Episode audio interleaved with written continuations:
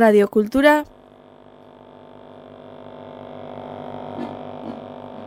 puntu eus. Jendeak esate zian, jo, eta lau bostordu akordia jotzen etzean ekatzen, da izaten, eta zu lau bostordu futbolen jolasten, o, o surfe egiten, dakit, badirudi bostordu bibolina jotzen dala sufrimendu bat, eta bostordu futbolen jolasten dala, keston, ondo pasatzea ez, ba nik horrela pasatzen nuen ondo.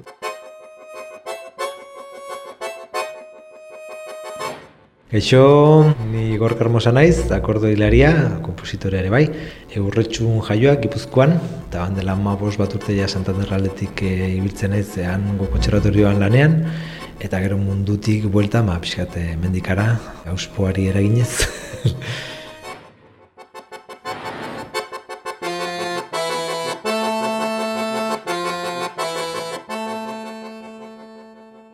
Goratzen ez zortzi urterekin nire lagun guztiak apuntatu zirala musikara, eta nire ba inertzia edo apuntatu nintzen. Eta hilabete gutxira gehienak desapuntatu nintzian, eta nik esan nion amari nik ere desapuntatu nahi nuela, eta nire amak esan zian ez, ez zu asintzea, zu bukatu ingozu. eta mentxe, no? Ez, e, gero, ba, nintzen oso gustora juten egia esan, eta orduan bigarren urtearen bukaeran aukeratzen zen instrumentua, eta irakasleak esan zian nindula oso preparatuta ikusten, egia esan nuen ez egiten klasetan, eta hirugarren urtearen bukaeran esan ziaten, bueno, ja orain hartu dezakezu, eta esan ba orain ez dut nahi, eta laugarren kursoan ere nuen hartu, eta ja bosgarren kursoan, e, solfeoko bosgarren kursoan ondoren, esan bueno, ja azkenen urtearen, ba, hartu beharko du instrumentu bat, da nire lagun honenak akordia jotzen zuen, da akorde aukeratu non, baina etzan izan bokazio asunto bat, oso kasualidadezko asunto bat izan zen. Gero hori bai akordia jotzen hasi eta haseitu maite mintu nintzen, eta hori bai onaino, ja.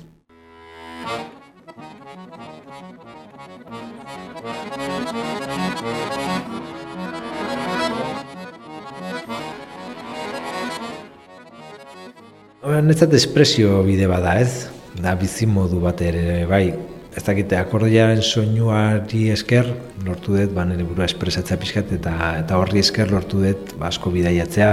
Ba 6 17 urte nituela ja egonda neon 8 batzi nazio desberdinetan eta horrek emantzian izugarrezko bizipenak eukitzeko aukera, ez batez ere hori. Gero, bueno, ba, jende batek e, argazkilaritza aukeratzen du, edo lerkaritza, edo bueno, bakoitzak bere espresi modua aurkitzen du, eta nik musika aurkitu nuen, eta musikaran ba, akordoia, baina nik uste beste dozin instrumentu izan litekela, edo ez dute bere ikusten akordeoian.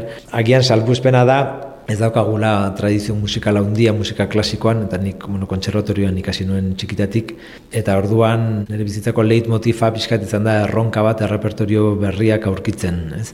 Eta karo, agian hori pianoa edo biolina edo txeloarekin ba, tradizio gehiago dutela, ba, ez dute behar erronka hori. Eta nik, ba, ba, bai nire diskatan, bai nire liburu guztietan, beti saiatu izan naiz errepertorio berriak aurkitzen, eta agian, ba, repertorioiek jende batzu interesgarria iruditzen zaielako, ba, bide, hori mundu guztitik epidaiatzeko aukera eta hori horregatik da bihurtu da azkenen bizi modu bat.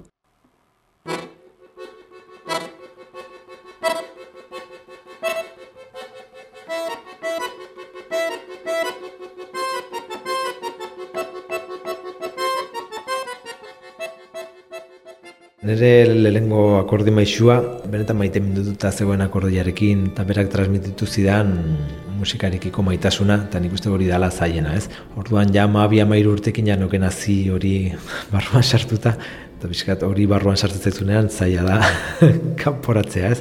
Gero bai, amasi amazazpi urtekin, ba, deno dazkagu dudak zer egin, da bueno, enoken oso argi, etxean ere zuten oso argi, oso nota honak ateratzen dituen eskolan, ba, musika zaparte ingenieritza ba, bat egiteko esan zieten, kara akordoia bizimudu eukitzea, ez zon itxaropen askorik ematen, Orduan ingenieritza ikasi nuen, en nuen bukatu, baina, baina bai ia bukatu nuen egia esan. Eta ja, ba, ingenieritzako azkenen urte eta arte, ba, nuen ikusi argi ja, ja lehiak eta batzuki irabazi nituen eh, estatu maien, eta nazioarteko maien, eta ja hortik aurrera jasin nintzen kontzertuak ematen, eta pixkat mundu guztitik ezaguna izaten, da, eta orduan bai galdetu niola ja nire buruari zer egiten nuen nik informatika ikasten.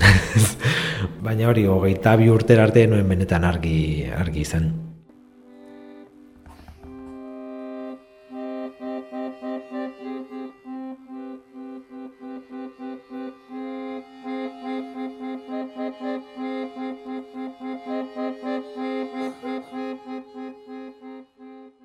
Beti ordu pilo bat sartu izan ditut, eta mairu, oza, lehenko urtea pizkat igual lasaiagoa izan zen amairu urtekin, baina mairu urte nituenetik lau bost ordu ikasten dituen egunean ja, ba, hogeita piko urter arte Baino ez e, beharra nuelako edo derrigortuta gustatzen zitzaidalako.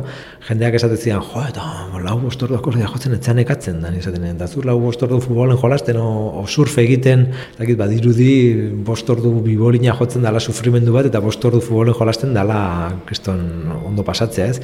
Ma nik horrela pasatzen nuen ondo, eta, eta bain ere irakaslek, e, pixkate, animatzen ziaten, kanpora jutea, ikusten ziaten, bueno, maia etzala txarra, eta eta baiek zien animatzen ziatenak lehiaketetara joatera. Baina nituen lehiaketa prestatzen pixkat objektibo bezala, baizik eta medio bezala. Maila hon bat aurkitzeko modu bitarteko bat bezala.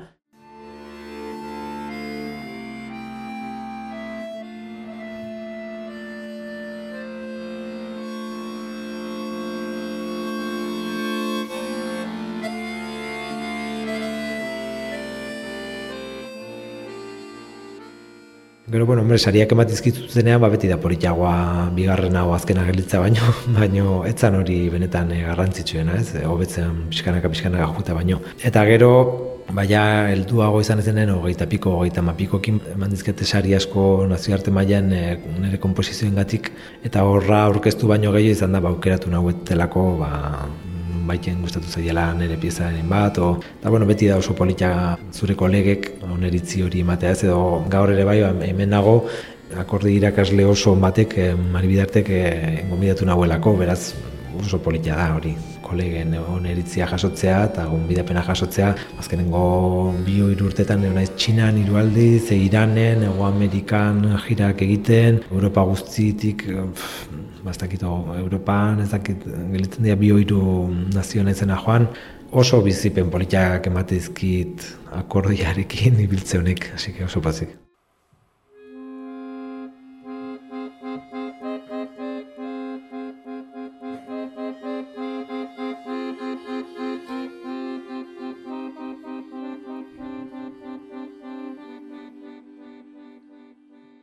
Hogeita bat urtera arte asko biltzen nintzen musika klasikoa eta garaikidea jotzen. Baina iritsi izan momentu bat nekatu nintzela eta deskuritu nintuen uh, The Raymonds, Sex Pistols, The Clash eta olakok eta punky egin nintzen. Hasi nintzen bizimodu txarrat eramaten da gauetan ateatzen eta pixkate egin behar ez diran gauzak egiten. O, bueno, hogei urtekin egin behar diran gauzak egiten. Eta bai, baju elektrikoa jotzen hasi nintzen, montatu genuen punk talde bat, oso txarra ginen. Eta, bueno, segitu nuntzi genuen, eta gero ingenieritza ikastajun nintzen baiado lizera, eta han eh, juntatu nintzen zelta askortoseko jendearekin, oso lagunak egin nituen, eta beraiei, esker beraiek animatu ninduten ere lehengo maketa grabatzea, eta maketa horrekin emantziguten dirua diskaba grabatzeko, iluna bar e, taldea egin genuen, euskal rock edo bizkatorla estilo hortan,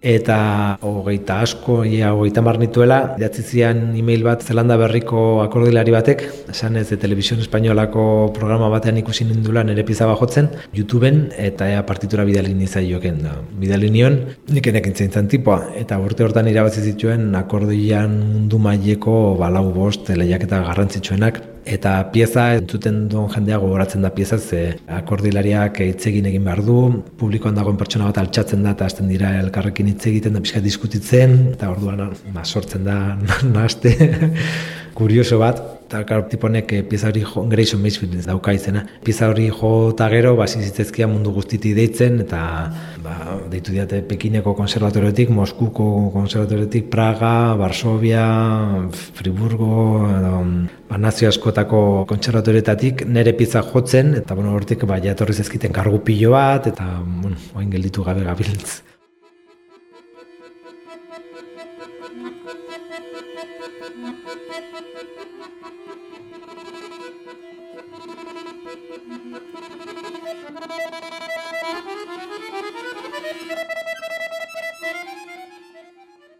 Da ibilbide bat nahiko desberdina, nahiko pixkat kasualidade pilo batez jorraturiko bidea, baina nik uste horrek ematen didala gian pixkat ezberdintasun puntu hori, ez? Eta gero, ja heldu izan ezenetan, asko miresten nituen Euskal Herriko kulturako jende asko, eta orain nabil jotzen ba, Jon Maia, edo Gontzal Mendibil, edo Ainote Lorrieta, Mikel Urdangarin, Alos Kuartet, ez dakit, Euskal Herri maien oso zaguna dan jendearekin, eta ametsak betetzen direnaren adibide oso bat naiz, bai.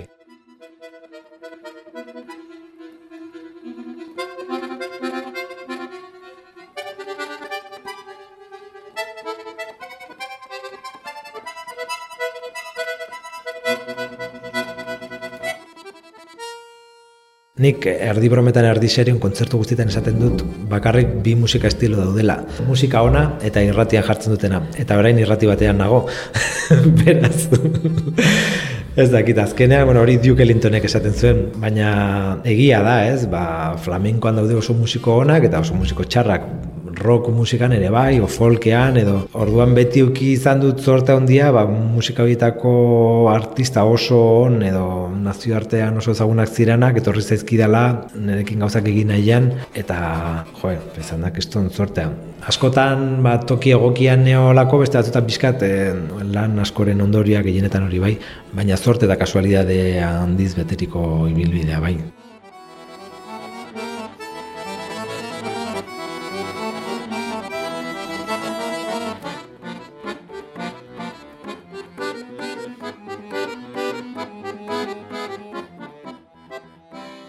Beti gustatzen zait, ez daki dana ikasten, ez? Orduan beti estilo berri baten aurrean zaudenean, adibidez musika klasikoan egin barra duzu partituran jartzen duna zehatz mehatz eta jazean, ba, partituran jartzen duna egiten badezu, ba, gaizki dago, egin bar dezu hortik aparteko zerbait.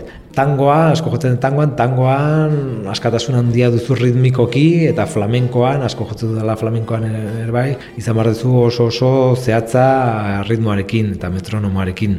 Ba, musika estilo bakoitzak ematen dizu bere bere xarma, bere, bere ezberdintasunak, eta gero ba, nire kokteleran edo nire motxilan guztiak sartzen ditu danean, ba, nire erara egiten ditut, eta gian, ba, gero beste estilo batera joaten naizenean jotzea, ba, arritu egiten dira, bai nire kliktikotasunaz, edo gauza desberdinak kontrolatzen dituten la, edo nire musikan ba, isladatzen dirala, ba, punk musika, edo ba, je musika garaikidea, edo herri mailako melodia batzuk, edo ritmo batzuk, edo nik uste dena dagoela hor sartuta, nire erabitxira, baina hor dago baita, ez dakit nola baina funtzionatzea omen du.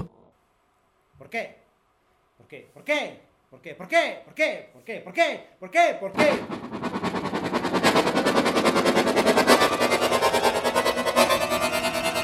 ¿Por qué? ¿Y por qué no?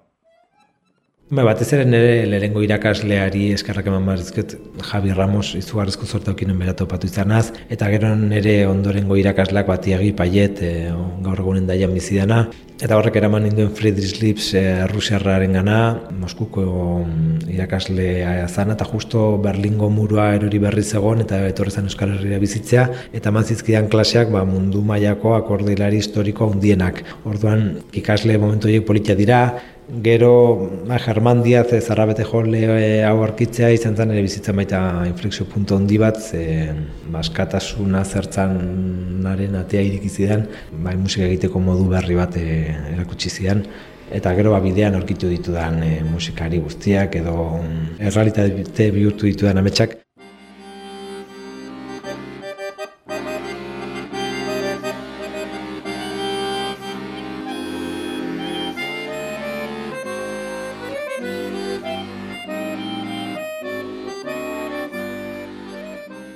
Radiokultura puntu